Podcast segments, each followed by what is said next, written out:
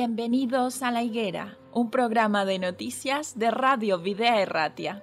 Queremos poner un punto de vista cristiano a lo que hay detrás de cada noticia, en un momento confuso, inestable y lleno de incertidumbres. Nosotros, como cristianos, tenemos un mandato de Jesús en Mateo 24:32. De la higuera aprended la parábola. Cuando ya su rama está tierna y brotan las hojas, sabéis que el verano está cerca. Tenemos que saber el tiempo en el que estamos viviendo. Un tiempo difícil para los que no creen, pero para los creyentes un tiempo lleno de esperanza. Bienvenidos a la higuera.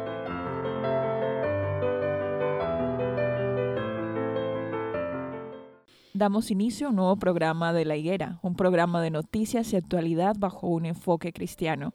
Hoy nos encontramos otra vez aquí en el estudio de Videa Erratia para conversar, dialogar y empezar esta tertulia, de la cual son los participantes del día de hoy Marco, Enrique, Nadesh. Bueno, entonces, el titular de la noticia es Nacer con seis dedos, vivir 100 años y otras cosas más probables que ganar el gordo y por qué aún así se juega cada año. Pues es que la Lotería de Navidad es una tradición española y de otros países también, de una popularidad comparable a poner el Belén, decorar el árbol o servir algunos platos en la cena de Nochebuena. Año tras año, millones de españoles se lanzan a comprar participaciones en la administración de la lotería más cercana, el trabajo, el bar y hasta el equipo de fútbol de veteranos de su pueblo con la esperanza de que un golpe de suerte cambie sus vidas. Y todo ello, aunque la mayoría saben que acertar con la combinación ganadora es semejante a nivel probabilístico a un milagro. ¿Cómo lo veis? A ver.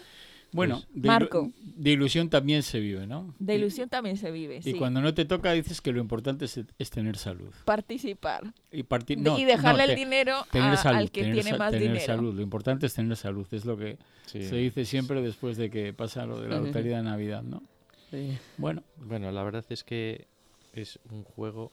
Yo no conozco en este sentido muchos países eh, que gestión hacen del, del tema de los juegos, pero España será uno de los países que más promociona el juego en todos los ámbitos de la vida. O sea, eh... sí, por supuesto, desde la televisión, eh, desde bueno, algunas empresas a sus empleados les regalan los tickets. Eh, hemos visto también cómo los padres junto con los niños hacen una tradición familiar el hecho de comprarse el ticket y esperarlo cada año. Sí, pero yo hablo eh, a nivel Estado, a nivel... Eh, es una fuente de ingresos importante. No, eso iba a decir. Sí, por eso las publicidades, los comerciales partiendo de la base de que el Estado es el principal beneficiario y que siempre gana, la banca siempre gana, se, suele, decir, ¿no?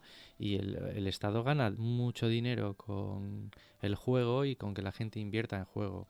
Y de ahí esa promoción, ya os digo, a nivel eh, loterías, a nivel casi tradicional, pero es que luego en la vida diaria las casas de juegos, las empresas de juegos, eh, todas las semanas hay lotería primitiva, lotería de no sé qué, o sea, 10 tipos de loterías, 10 tipos de juegos. El niño, el padre. No, pero es que es una pasada, es una pasada. Todo está promocionado adecuadamente a través de los medios de comunicación, televisión, radio, a la gente bombardeándole y machacándole.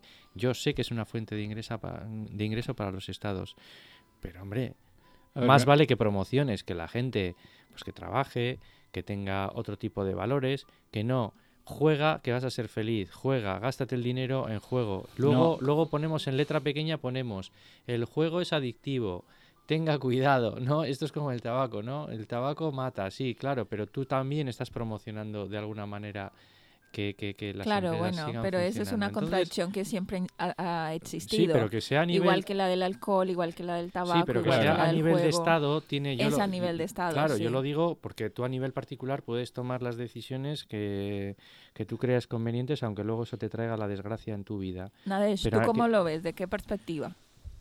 a ver, yo no es que no sé, yo lo siento por los oyentes no cristianos, pero es que yo no entiendo la vida si no es a la luz de la Biblia. Y es que también esa forma de proporcionar el juego también es una forma de, de, de, de, desviar el foco de atención realmente de, a quien toca, ¿no? Que es al creador. Es decir, cuando uno confía sus esperanzas en un dinero, las deja de confiar en Dios, que realmente es el que lo provee todo. Porque de esta manera, para cuando yo tenga dinero, pues compraré esto, compraré aquello, haré esto, haré aquello. Y entonces aquello de todo lo que el Señor hace en mi vida es bueno, esto ya se quedó atrás.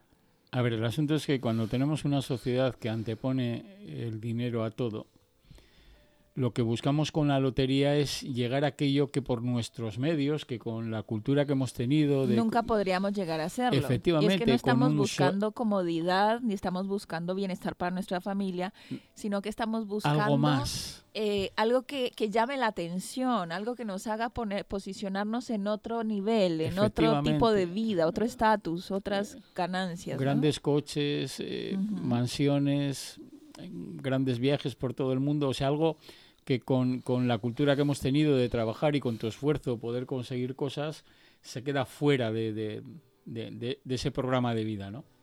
El psicólogo Sergio García Lozano dice eh, que uno de los factores por que hacen que la gente juegue, eh, por ejemplo, pues en este caso a la lotería, que es la noticia que está presente en, aquí, ¿no? Eh, pues dicen que es la, la, presión de la que generación, de generación en generación se ha comprado, ¿no? Y como una especie de tradición, entonces la gente se siente como obligada y yo veo también con asombro la gente haciendo colas, lloviendo, haciendo frío y haciendo unas colas de una hora, de dos horas para comprar lotería en un determinado sitio, ¿no? La tradición también manda mucho y la, eh, bueno, pues el ser humano también a veces se comporta de una manera un poco absurda, ¿no? Pensando que, que, que tienen y jugando a un mismo número, no sé. Y luego dice este hombre, este psicólogo también dice que la presión del grupo que también tiene su influencia.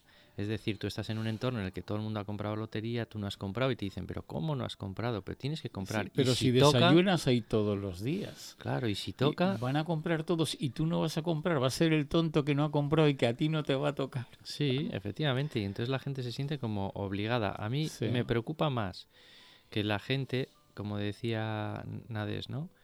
Pone su tesoro o sus... Sus ilusiones. Sus ilusiones que claro, eh, esto, el juego crea una frustración crónica, porque tú juegas una vez, no toca dos, tres, cuatro, tú tienes la esperanza, pero claro, cuando no toca muchas veces, el hombre tiene también la capacidad de frustrarse mucho y se puede convertir hasta en una enfermedad, ¿no? A ver, la esencia de todo es que cuando no eres creyente, no, no sabes o no, o no quieres saber que, que va a haber un, una vida eterna, que, que vamos a estar por toda la eternidad eh, sin dolor, sin sufrimiento y, y con Dios. E, entonces, eh, cuando ves que no hay más que esta vida, lo único que buscas son los placeres de la vida y esos placeres los encuentras únicamente en lo que puedes conseguir con el dinero. Entonces sabes que con tu trabajo, con tu esfuerzo, con tu ahorro puedes llegar a un máximo. A un máximo. La lotería es lo que te aporta ese y si, y si toca. Ese plus, ¿no?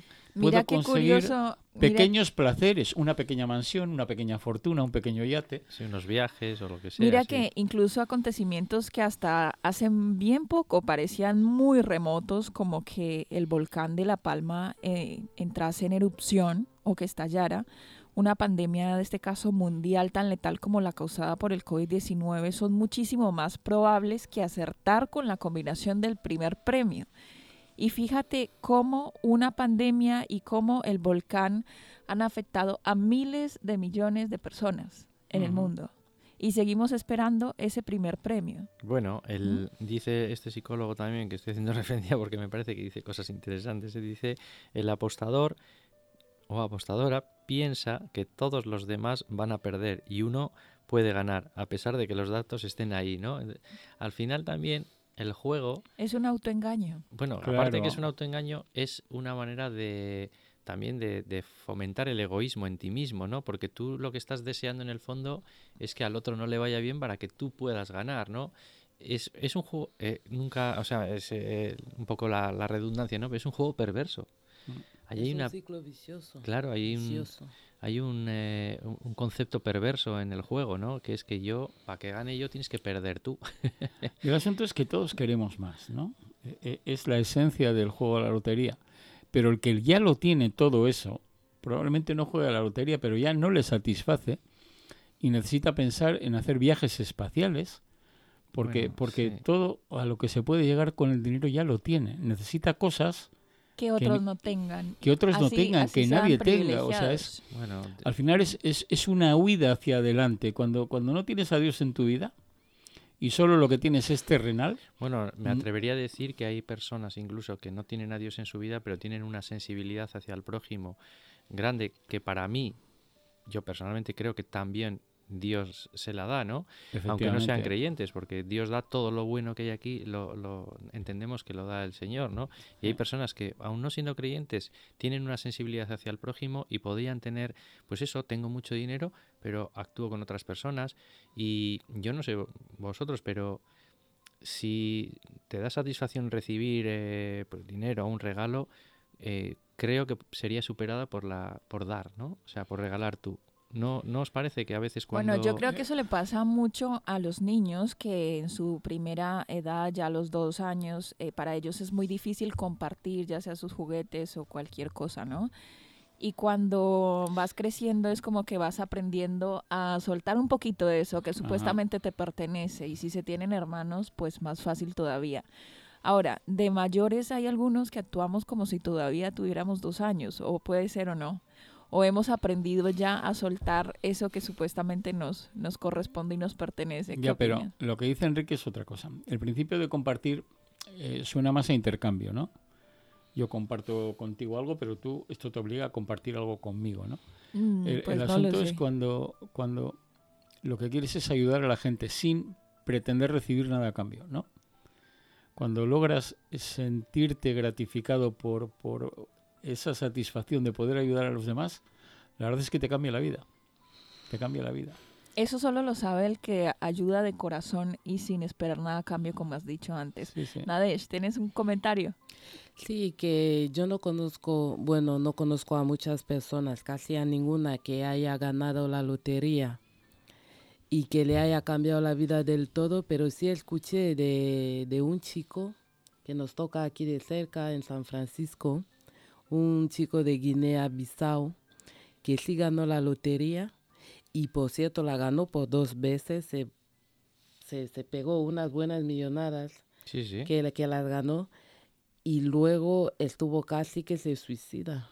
Claro, es Ahora que- no tiene ni un peso, Ya, pues, eh, hombre, es una desgracia. pero ni un ver, el- céntimo. El, no saber gestionar ese dinero. Pero ¿no? al final yo entendí que, yo no sé, es que yo no sé cómo lo veis, pero yo creo que, como cuando dijo la hermana White, todas las esferas de nuestras vidas están contaminadas por el pecado. Y es que el dinero no es la fuente de la felicidad, es que contribuye a ella, pero no es la fuente de la felicidad. Si yo tengo algo que no sé para qué sirve, va a ser una fuente de desgracia. Y hasta hace poco que yo lo entendí, porque ahora yo tengo 36 años, pero no es lo mismo que yo veo ahora que con 20 años a la hora de gestionar el dinero. No ¿Sabéis, sé, no sé si sabéis, que veis. hay, sabéis que hay muchos chavalitos de esas edades, de 15, 16, 17 años, eh, muy, muy, muy pillados con el juego, ¿eh? Sí, sí. Eh, porque tienen acceso a los juegos a través de, De internet. de sí. internet de una manera bastante El sencilla. póker y todas eh, estas, ¿no? roban, eh, claves a, a- las familias, tal, y eh, yo he conocido, he tenido un caso cercano de, de unos amigos y tal, y tuvieron un problema, bueno, pues grave, porque veían que un pequeñajo de, de 13 años estaba fundiendo dinero como si fuera, como si fuera una... El asunto es que hemos perdido eh, el norte ¿eh? y el, el dinero que está bien como un medio Claro, para poder hacer cosas, en muchos casos lo convertimos en un fin. Bueno, Entonces, es que nadie, es que es eso, también hay que decir a la gente, a nuestros oyentes, ¿no? Que el dinero en sí es algo positivo, es algo bueno, bien gestionado y Claro. siempre Claro, poniéndolo claro. en manos del Señor, ¿no? Y, y teniendo esa sensibilidad que el Señor te tiene que dar, que te da para, para que ese dinero, pues también otras personas puedan ser felices. Yo, lo que has dicho tú, Marco, es importante, ¿no? Que cuando das, cuando das a fondo perdido, que se suele decir, ¿no? No estás esperando un retorno de ese dinero. Eh, Ahí ya hay un punto de felicidad muy grande, ¿eh? Más que verdad. cuando te dan... A mí, por ejemplo, si me dan un regalo, casi casi como que me da hasta apuro ya, ¿no? no, no hablamos únicamente, no, no hablamos únicamente de dinero, ¿eh? Hablamos de tiempo. ¿Cómo gestionamos nuestro tiempo? Sí, sí. Cuando nos piden eh, ayuda para hacer cualquier cosa, dices, no, no, es que ando muy liado. Y resulta que ando muy liado, igual es que estoy tumbado en el sofá. Sí, sí. No, había un, había un, eh, bueno, es que no, no viene al tiempo ya hace- hacerlo, ¿no? Pero de, que decía, ¿no? No puedo, no, el no puedo no existe, no es una respuesta. ¿Por qué no es una respuesta? Porque cuando tú dices que no puedo es porque vas a hacer otra cosa. Lo que quieres decir es, prefiero hacer esta cosa que No no, esto otro. Pero no puedo, hombre, pues no puedes cuando tienes un accidente y estás a punto en el hospital y no puedes hacer algo, ¿no? Pero cuando te dice la gente, no, no, es que esto es que no puedo, mañana no puedo, no puedo hacer esto.